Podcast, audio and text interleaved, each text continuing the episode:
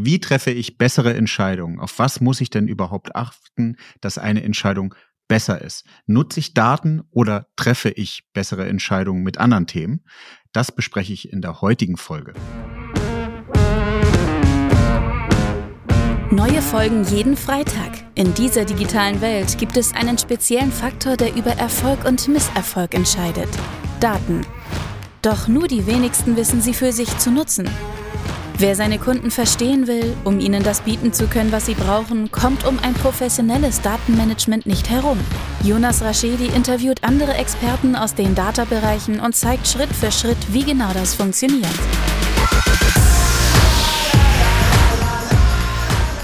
Herzlich willkommen zu My Data's Better Than Yours, der Data Podcast. Schön, dass ihr eingeschaltet habt.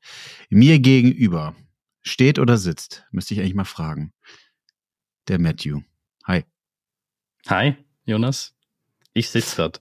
Du sitzt gerade cool. Kommen wir bestimmt nochmal drauf, weil du bist ja auch schon sehr geübt. Wir haben im Vorgespräch über Twitch und Co. gesprochen. Das sollten wir auch nochmal kurz drüber sprechen. Die Folge geht heute über Decision Intelligence. Warum? Matthew und ich haben uns kennengelernt bei dem Marketing Analytics Summit in Berlin. Und ich fand das Thema ganz spannend, als er den Vortrag gemacht hat. Und jetzt ist eigentlich auch schon mein Monolog fertig. Und du darfst dich selber ganz kurz vorstellen, wer du bist, was du machst. Und vielleicht könntest du dann nochmal erklären, was du eigentlich unter dem Thema verstehst.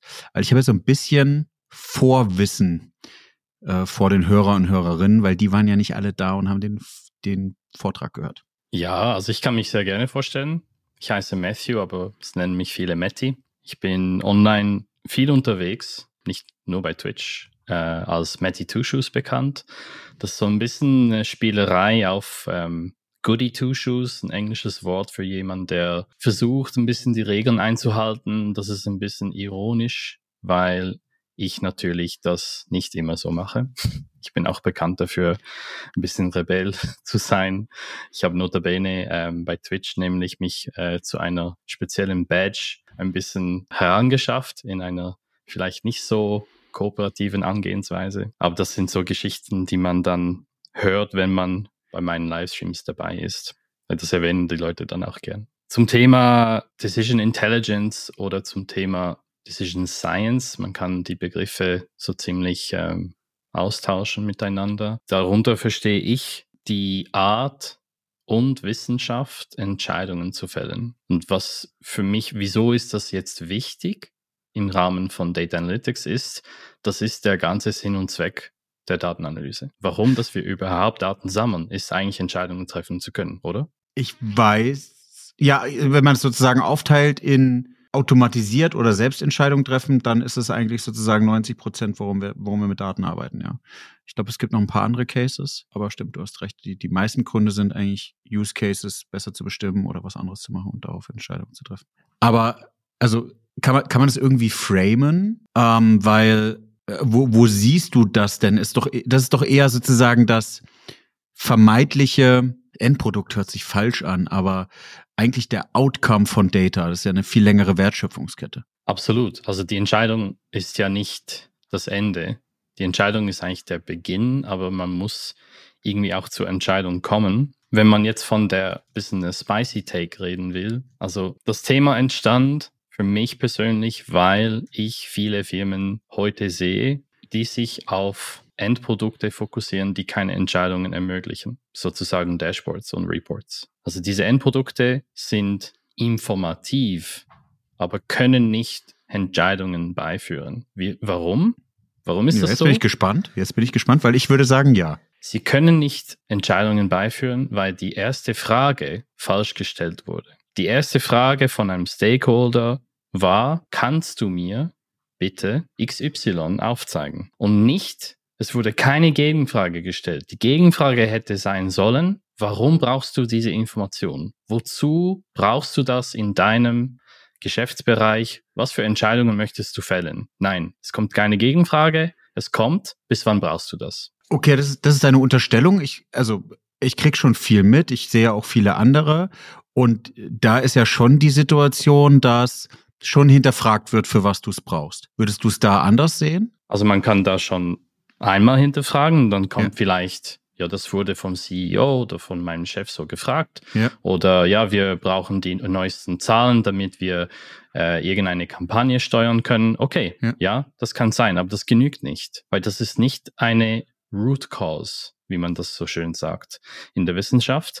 Das ist ein Symptom. Und du kennst dich auch mit dem Thema Treiberbäume aus. Ja, lieb ich. das. Genau. Und das ist eigentlich, man fährt diesen Treiberbaum hoch und muss zu einer Root Cause kommen, damit auch endgültig beantwortet, beantwortet werden kann, was man mit dieser Information anstellen soll. Und das ist eigentlich die Wissenschaft von Decision Intelligence, ist eben zu verstehen, welche Entscheidungen will ich überhaupt in, äh, beeinflussen und für was, was, welche Informationen brauche ich dafür. Mhm.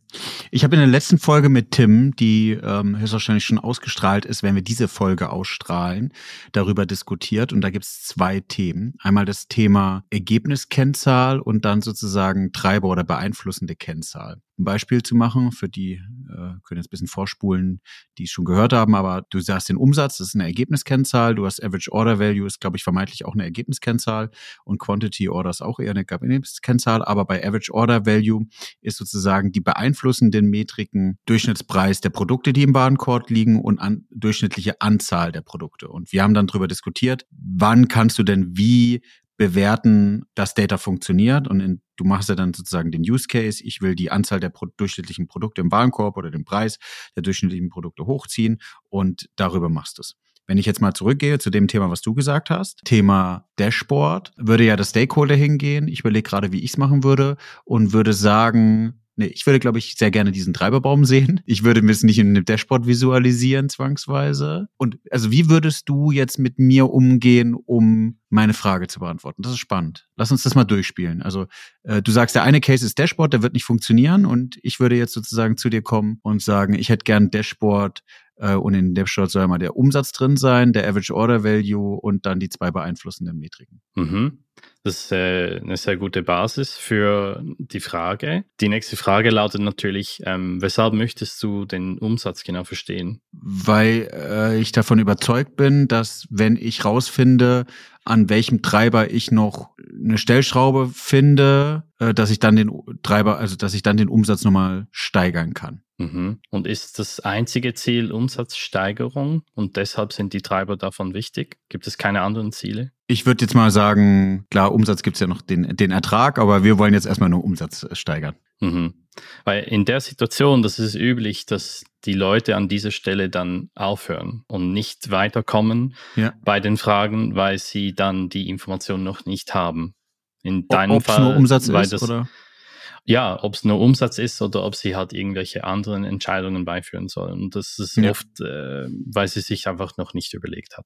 Jetzt an deiner Stelle eben in, in diesem fiktiven Case hast du dir auch schon etliche Gedanken über Treiberbäume gemacht. Und das ist Ja. natürlich auch ein, klar ein Vorteil. Ja. Ähm, ich würde jetzt zum Beispiel auch da tiefer eintauchen und fragen, also du hast gesagt, Average Order Value ist zum Beispiel ein großer Treiber Hm. des Umsatzes.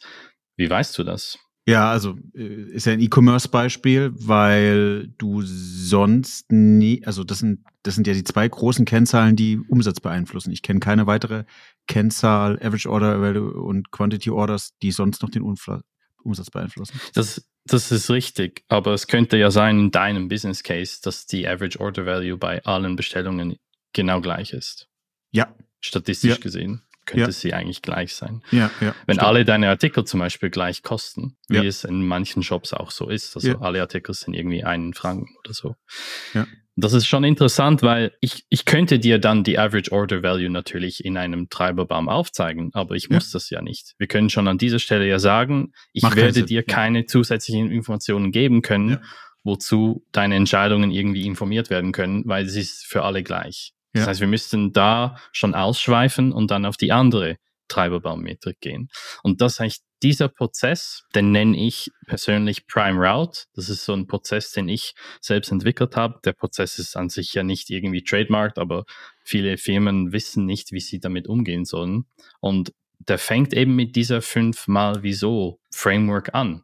Wir müssen einfach wirklich gute Fragen haben als Basis, weil sonst können wir keine Decision Intelligence betreiben. Hm. Kannst du Decision Intelligence irgendwie nochmal anders beschreiben und auch vielleicht auch abgrenzen? Mhm. Wir sind nicht, also Decision Intelligence ist definitiv nicht dazu da, alle deine Fragen im Unternehmen zu beantworten und dazu zu führen, dass du keine Analysten mehr brauchst. Das ist eine, eine ziemlich große Unterstellung von sagen wir mal jetzt auch diese Entwicklung mit KI, dass wir irgendwann an einen Punkt kommen, wo wir diese Analysten nicht mehr brauchen. Hm. Decision Intelligence lebt davon, dass Leute befähigt werden mit Technologie, aber dass sie natürlich den Business-Kontext so gut verstehen, dass sie das zusammen erarbeiten können und dann am Schluss auch wirklich sehr wertvolle äh, Insights generieren können, hm. Um diese Entscheidung beizuführen. Also es geht nicht darum, Leute irgendwie zu ersetzen bei Decision Intelligence. Und eine weitere Abgrenzung von Decision Science ist sicherlich auch, das eignet sich vielleicht nicht für wie man jetzt sagen würde, Datenprodukte. Also ich, ich rede generell in Unternehmen von drei Säulen. Es gibt die Säule Data Ops, Data Operations. Mhm. Das ist eigentlich das Day-to-Day. -Day. Da ich brauche einfach die Informationen, wie viele Sales das wir letzte Woche hatten. Ich brauche die Informationen, wie viele Kampagnen wir gerade am Laufen haben. Dann gibt es diese Säule Decision Intelligence oder Decision Science. Das ist viel, das sind viele explorative Fragen. Das sind sehr wertvolle Insights, die aus großen Datenmengen geschöpft werden. Aber dann gibt es eine dritte Säule, wo wir Daten zurück in andere Systeme bespielen. Entweder zwecks, dass wir selbst ein Produkt bauen wollen oder wir haben andere Kunden, die unsere Daten für ihre Produkte nehmen, wie zum Beispiel Recommender, Recommender Systems und so. Und da weiß ich nicht, ob Decision Intelligence der richtige Prozess ist dafür. Ich überlege gerade, ich liebe ja Analogien. Mhm. Wenn wir davon ausgehen, und das letzte Beispiel, was ich so ganz, und wir wissen, die Analogien sind sehr abstrakt, aber wir sagen ja, AI ist nicht das einzige Werkzeug, das du im Werkzeugschrank hast oder im Werkzeugkasten hast. Dein Ansatz ist aber, Decision Intelligence ist, du willst den Handwerker besser machen, das richtige Werkzeug auszusuchen, eigentlich sozusagen zu verstehen, wie kann ich selber besser entscheiden im Unternehmen, welche, welche Methode brauche ich und ob ich dann dafür später Data Science nehme und große Modelle brauche oder das einfach über ein Dashboard machen kann, ist sozusagen Wurst, wenn der Prozess vorher richtig war, der mich zum so die ersten Schritte für die richtige Entscheidung äh, gebracht hat. Kann ich so sagen? Geht das so? Ich, ja, ich muss nur schmunzeln, weil das ist genau den Beispiel, den ich immer bringe, ist mit dem Handwerker. Okay. Ähm, Wir haben vorhin nicht gesprochen. Ja, ja, ja, ja, ja, wirklich. Also das ist das ist die natürlichste das ist das natürlichste Beispiel. Decision Intelligence ist eigentlich Leute zu befähigen, ihre Fragen gut zu stellen. Das heißt, hm. wenn jemand sagt, ich möchte ein Bild an meiner Wand hängen, kommen sie ja nicht und sagen, du darfst nur eine 5 mm Schraube nehmen. Das, hm. das ist nicht Teil der Anforderung. Das ist eigentlich gar, das ist eigentlich eine einschränkende Bedingung. Und in der Datenanalysewelt ist das, ja, du musst mir ein Dashboard bauen, aber du darfst nur Tableau nutzen. Hm. Oder dass du überhaupt schon kommst und sagst, es muss ein Dashboard sein, ist schon falsch. Eigentlich sind wir Data-Leute, Handwerker, indem dass wir unsere Toollandschaft am besten kennen und genau entscheiden können, was wir verwenden sollen, um den Use Case zu erfüllen. Der Stakeholder müsste eigentlich sagen, ich muss das Bild an der Wand hängen und das Bild wiegt 30 Kilo. Und dann entscheiden wir selbst, ob wir dafür einen Hammer, eine Bohrschraube, whatever, das ist eigentlich unsere fachliche Entscheidung. Und Decision Intelligence ist eben genau das, die Befähigung vom Handwerker, sprich die Data-Leute, dass sie genau sagen können, hey, komm nicht schon mit der Anfrage für einen Dashboard, sondern sag mir, warum du den Dashboard überhaupt möchtest. Und mhm. dann entscheiden wir zusammen, ob sich ein Dashboard dafür eignet. Ich habe einen perfekten Case dafür. Marketing kam mal auf mich zu mit irgendwelchen Kampagnenfragen ja, wir wollen zu dieser Kampagne verstehen, ob was die Bounce Rate war oder was, was die äh, Success Conversion Rate war, was auch immer für eine Metrik das das war. Ich habe gesagt 17 Prozent. Und dann meinte meine Kollegin, ja, aber du hast ja gar nicht in den Daten nachgeschaut. Ich sage, ja, das stimmt. Jetzt musst du mir aber zuerst sagen, was du mit dieser Zahl machst. Und sie konnte mir das nicht sagen, weil sie einfach von irgendjemand gesagt wurde, sie soll diese Zahl rausfinden. Da habe ich gesagt, ich baue dir entsprechend auch einen Report oder wir geben dir irgendwie was zur Verfügung, damit du selbst diese Zahlen hast, wenn du mir sagen kannst, wofür es gebraucht wird. Und zwei Monate später, aus diesem ganzen Prozess, ich spare dir jetzt den, die gesamte Diskussion, endete das in einem Google Sheet, die montags um 4 Uhr nachts von Google Ads automatisch von Scripts automatisiert wurde, um die Informationen zu haben, die sie für die Woche gebraucht haben. Also ganz anders als bau mir bitte ein Dashboard. Das ist eine andere ähm, Lösung. Weißt du, ich habe so ein bisschen Sorge und das ist das, was ich ja, also ich, ich möchte ja gerne Data noch mal mehr äh, visibler machen. Und so wie du gerade mit vermeintlich mit der Kollegin umgeht, ich habe das Gefühl, dass dadurch Abwehrhaltung entsteht. Du setzt die ja auf eine heiße Herdplatte und viele halten das, glaube ich, nicht aus. Weißt du, dieses diese Warum-Fragen, ich kenne es von meiner Tochter. Die ersten zwei finde ich cool, die nächsten drei sind eher nicht so spannend für mich mehr. Und wenn er sie dann bis sechste Mal nochmal warum fragt, dann könnte es sein, dass ich keine Antwort mehr liefere. Und empfinden das nicht so die Stakeholder? Also wieder zurück zur, zur initialen Aussage von mir. Ist das nicht Abwehrhaltung, die du, die du provozierst? Ja, also wir müssen das von beiden Seiten betrachten. Auf der einen Seite ja, das ist sogar ein kindischer Prozess. Also ich nenne den auch so. Der ist auch zum Teil recht kindisch, weil man wirklich auf diese Buttons drückt, die die Leute auch oft nicht aushalten. Aber man muss es von der anderen Seite sehen. Wir investieren Unmengen an Geld, damit wir eine saubere Datenqualität anschaffen können. Das sind bei manchen Firmen sind das 100 oder 200.000 im Jahr. Mhm. Da muss man hinterfragen, wozu dann, wenn Stakeholder dann kommen und eine Frage stellen und die Frage einfach beantwortet wird ohne dass irgendwie hinterfragt wird, was man damit macht und was für eine Wertschöpfung daraus entsteht. Mhm. Ich glaube, schlussendlich ist die sauberste Lösung ein Mittelweg. Ich habe eine gute Kollegin, die sagte mir immer, alles, was extrem ist, ist äh, scheiße. Weiß nicht, ja. ob man fluchen kann im Podcast. Aber das, ist, das stimmt. Also das extrem schlecht zu machen und gar nie zu hinterfragen und das extremste Beispiel von Wieso zu nehmen und immer halt Wieso zu fragen, bis man wirklich an einer sehr, ja, sehr ähm, präzisen Punkt angekommen ist, wahrscheinlich auch nicht die Lösung. Ich glaube, der Mittelweg ist, man stellt die Frage halt auch nicht all, immer als Warum oder Wieso, sondern man versucht die Frage möglichst natürlich zu gestalten, wie ich es jetzt mit dir vorher gemacht habe. Mhm. Wozu ist jetzt die Metrik für dich besonders interessant oder warum interessierst du dich für die Metrik anstatt die? Ähm, welche Entscheidungen glaubst du, dass du danach besser treffen kannst? Solche Fragen sind Teil des Warum-Spektrums. Und ja, wir müssen halt ein bisschen kindisch sein, aber wir müssen auch den Erwachsenen adressieren. Spannende Frage. Kann man messen, ob Entscheidungen dann besser wurden mit der Methode, die du sagst? also wir haben uns vorher nicht dazu abgesprochen, aber das ist die perfekte Frage. Ähm, und die Antwort lautet ja. Das nennt sich ein Experiment, Jonas. Also das Ende von einer Entscheidung ist ein Experiment, weil eine Entscheidung eine Hypothese ist. Hm, stimmt, ja. Ja, es ist, äh, es ist eine sehr interessante Situation in dieser Kohorte, die ich unterrichte, die auch ähm, die zweite noch ähm, ansteht. Das ist komplett live und das sind die Leute dann auch dabei und wo ich eben dann sage, was, was passiert nach der Entscheidung? Ich frage das oft in der Kohorte. Dann sagen die Leute, ja, wir dokumentieren das, wir nehmen das zu unserem Head auf oder wir nehmen das zu einem Kollegen und dann ist es fertig. Ich sage, nee, ist nicht fertig. Das ist erst der Beginn. Wir müssen ein Experiment machen. Weil wir müssen sicherstellen können, ob unsere Entscheidung gut oder schlecht war. Und an dieser Stelle ist es eigentlich wichtig, dass wir auch unterscheiden Decision und Outcome. Eine Entscheidung zu fällen ist nicht das Resultat. Die Entscheidung selbst ist eine Hypothese über was wir denken nachher passieren mhm. wird. Aber was dann nachher passiert, ist ein Resultat. Und wir Menschen haben ein Problem.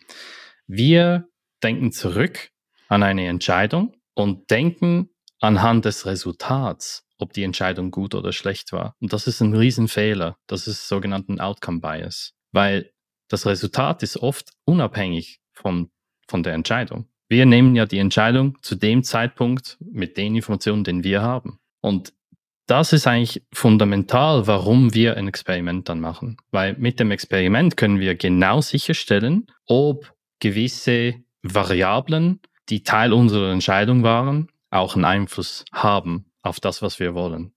Bestes Beispiel, fiktiven Case, wir haben eine Velo-Leih-Firma. Das ist eine App. Wir haben Velos überall auf die Stadt verteilt.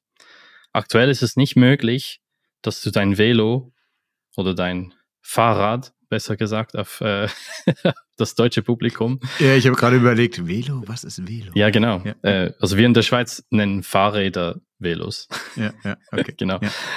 Also aktuell okay. ist es, ist, sagen wir jetzt mal fiktiv, ist es nicht möglich, dein Fahrrad äh, an, an einer anderen Station zu beenden, also deine Ride zu beenden. Du musst es immer zurück zu, zu ähm, Startort bringen. Jetzt nehmen wir mal an, intern würden wir entscheiden wollen, das zu ändern, dass wir Leute erlauben, das an einem anderen Standort die Ride zu beenden.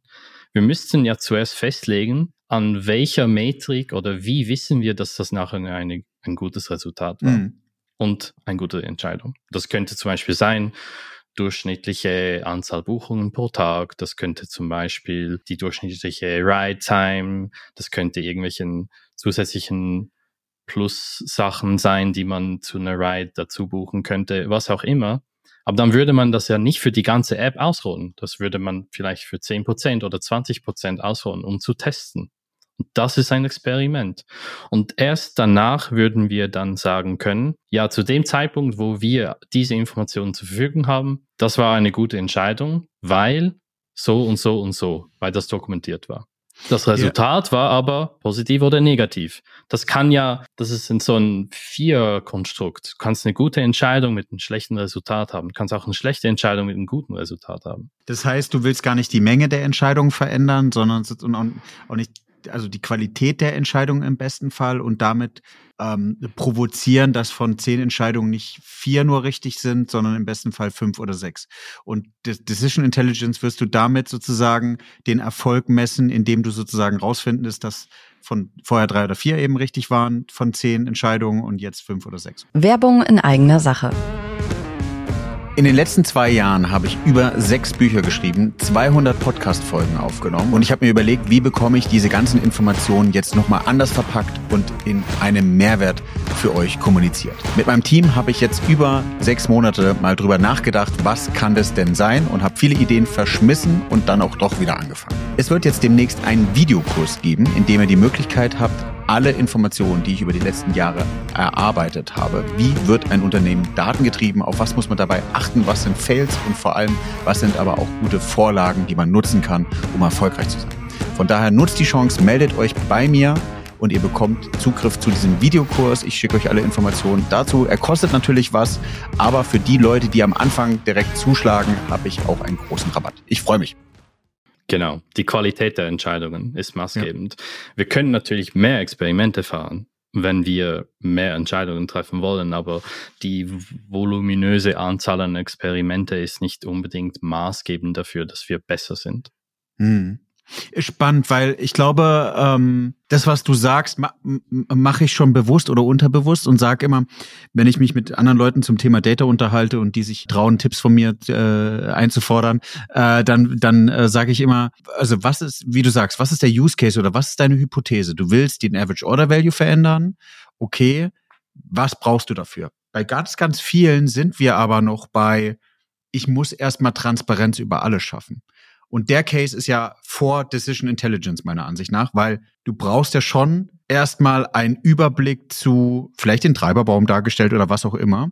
Also du brauchst ja Henne oder Ei irgendwann mal die, die Transparenz. Und das schaffst du meistens durch Daten als Grundlage. Deswegen ist meine Hypothese oft, du darfst nicht den Business Case zu, ich baue die Infrastruktur sehen, sondern du müsstest dir eigentlich angucken, welche Use Cases vermutest du dahinter, mal ganz grob, und lohnt es sich deswegen dann die Architektur aufzubauen.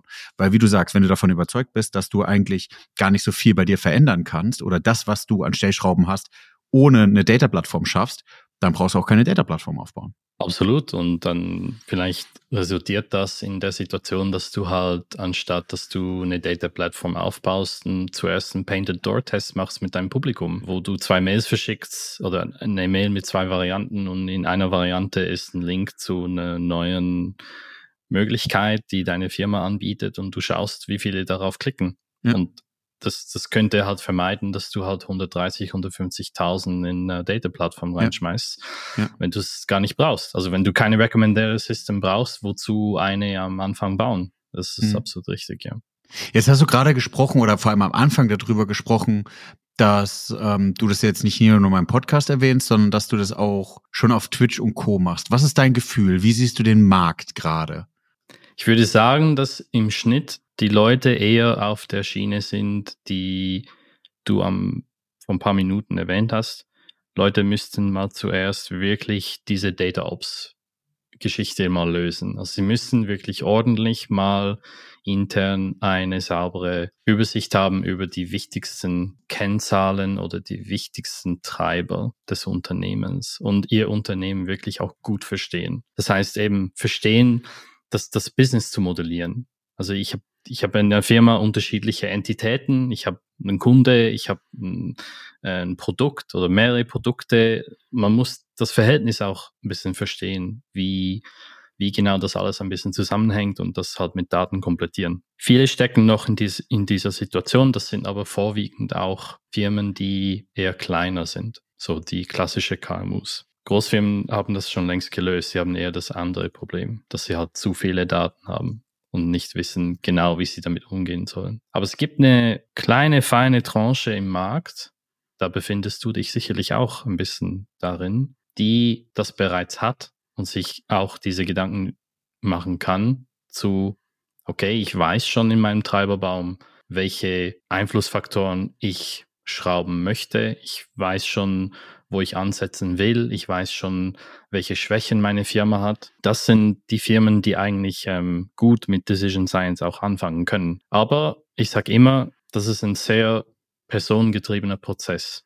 Das ist nicht etwas, wo man sagt, das ist nicht ein Industrie-IoT-Ding, wo man in der Manufaktur ist und, und irgendwie einfach ein Laufband hochfährt und dann läuft das von selbst. Das ist ein personengetriebener Prozess und wir Menschen, es braucht Menschen, die dazu bereit sind. Es braucht Analysten, die vor allem bereit sind, ihr aktueller Job von ich mache eine Empfehlung und lauf weg, das ist zu einfach. Es braucht Analysten, die bereit sind, davon wegzulaufen und zu sagen, ich möchte zusammen mit anderen Stakeholdern im Unternehmen Entscheidungen beiführen. Und das möchten nicht alle Analysten. Mhm. Weil es ist, es, ist, es ist durchaus auch schwieriger als Analyst. Weil da muss man auch das Business dann wirklich sehr gut verstehen und dann hat man auch ein bisschen Skin in the Game. Ja, wenn du erzählt hast, überlege ich gerade, wo du das platzierst, weil dieses, die Decision Intelligence oder das, was du jetzt gerade beschreibst, ist, die Überlegung gibt's ja schon ein bisschen, was ich sehr gut finde, aber ich glaube, man darf die nicht zwangsweise nur bei Data ansiedeln, sondern eigentlich ist es genauso, wie du lernst, wie man Mitarbeitergespräche führt oder wie man Leute für äh, allgemein führt, ja, äh, wie man Organisationen aufbaut. Es ist ja eins der mit der wichtigsten Punkte Punkte, weil wenn man ehrlich ist, treffen wir so viele Entscheidungen am Tag und so viele Entscheidungen im Unternehmen, ist es mit das Wichtigste, da ordentlich drauf Entscheidungen, also gut informierte Entscheidungen zu treffen, oder? Also von daher ist, ist, ist dein Thema vermeintlich total underrated und man müsste überlegen, wie man das gut platziert. Wie treffe ich gute also, Entscheidungen im Leben allgemein? Es gibt, nebst meiner Online-Kohorte, gibt es äh, von Annie Duke, das ist eine sehr bekannte Autorin, gibt es eine Decision Science Kurs oder Kohorte, wo sie das auf das gesamte Leben eigentlich stützt, also strategisch gesehen. Äh, vor allem im Unternehmen, aber kann man sicherlich auch im Privatleben anwenden. Ich will mich nicht irgendwie als Life Coach verkaufen und deshalb habe ich mich nicht darauf fokussiert, Decision Science als Life Strategy zu platzieren. Aber das ist absolut richtig, dass wir pro Tag Tausende von Entscheidungen treffen ähm, viele davon sind sogenannte Mikroentscheidungen, wo wir uns auf unseren Bias verlassen. Und das ist auch wichtig so. Also wenn wir zum Beispiel so eine Art Mikroentscheidung wie überqueren wir die Straße bei Rot oder nicht, da evaluieren wir die Informationen, die wir gerade sehen und hören.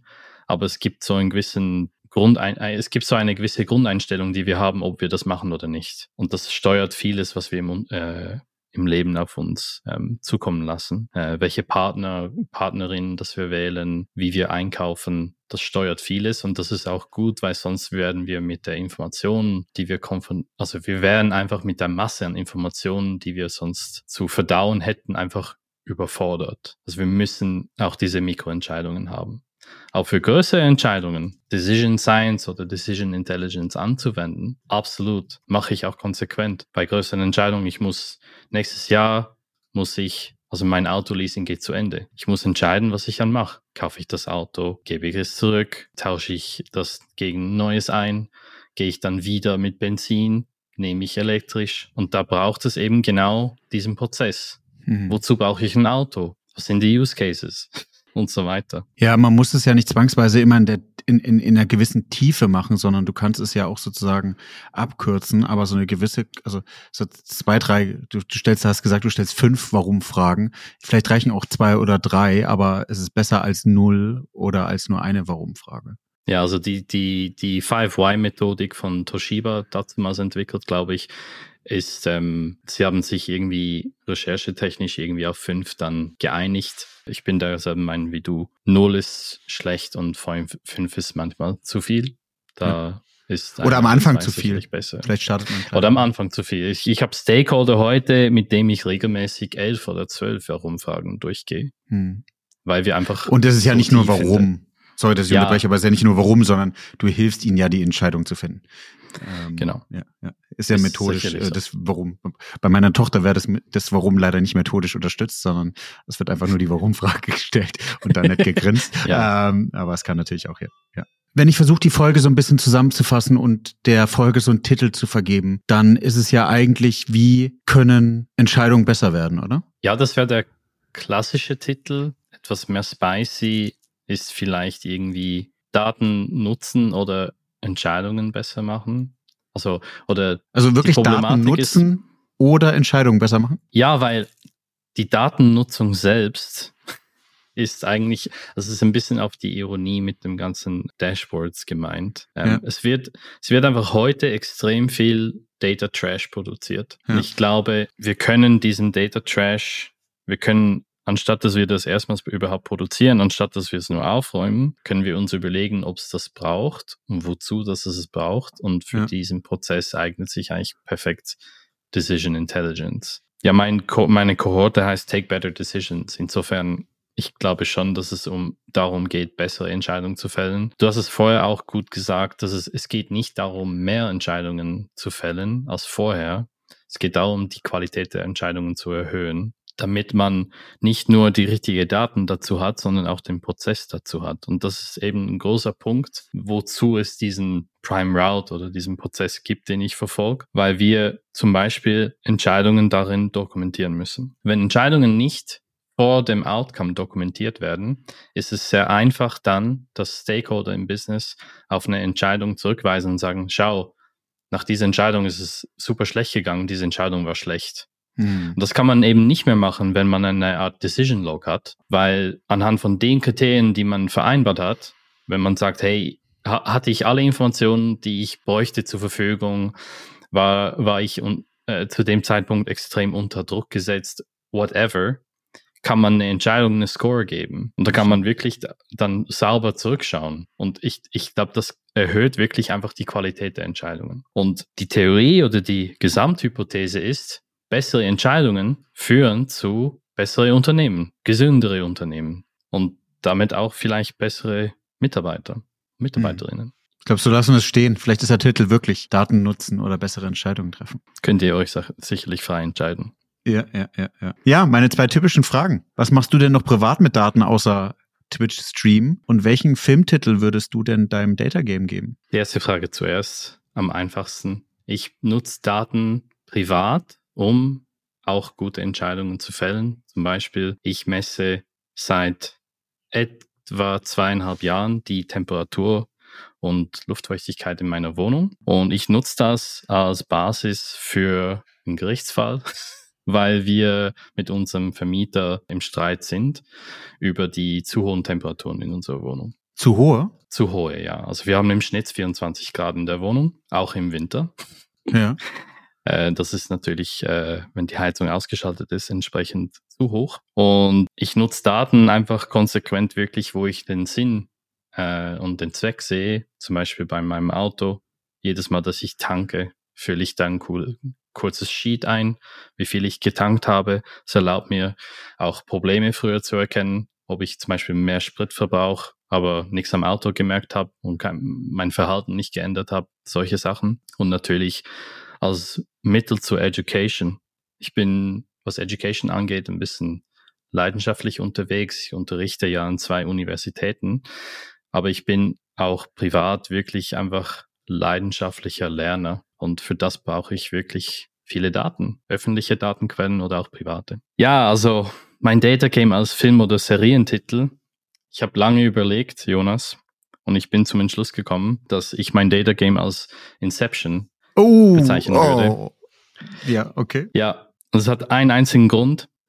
Man kann sich jetzt über den Film bestreiten, ähm, aber ganz klar ist es ja als Zweck, möchte man eigentlich, dass Leute ihre Ideen selbst schöpfen und dann auch über, überzeugt sind, dass sie bessere Ideen hatten. Wenn ja. ich in meiner Arbeit erfolgreich bin, dann kommen auch meine Leute, also meine Stakeholder oder meine Mitarbeiter mit besseren Ideen, die sie vermeintlich meinen, dass sie selbst dazu gekommen sind. Aber im Hintergrund natürlich ist dieser Prozess mit Decision Intelligence maßgebend gewesen, dass sie überhaupt an der, also dass sie überhaupt fähig waren, an der Stelle zu kommen. Spannend, Inception, weil wir jetzt gerade, ich, warum ich so ein bisschen schmunzeln musste, weil wir ja gerade darüber gesprochen haben, Sachen einfacher zu machen, besser zu machen. Und Inception ist, glaube ich, weit weg von einfacher Kost. Ja, nicht alles ist im Leben super einfach. Aber es, es lohnt sich, es lohnt sich mal wirklich auch komplexere Themen anzugehen, weil so Risk-Reward-Matrix, gell? Also ich glaube schon, dass es sich lohnt, da tiefer einzusteigen in dem Thema. Vielen, vielen Dank für die Folge. Danke für die Einladung, Jonas.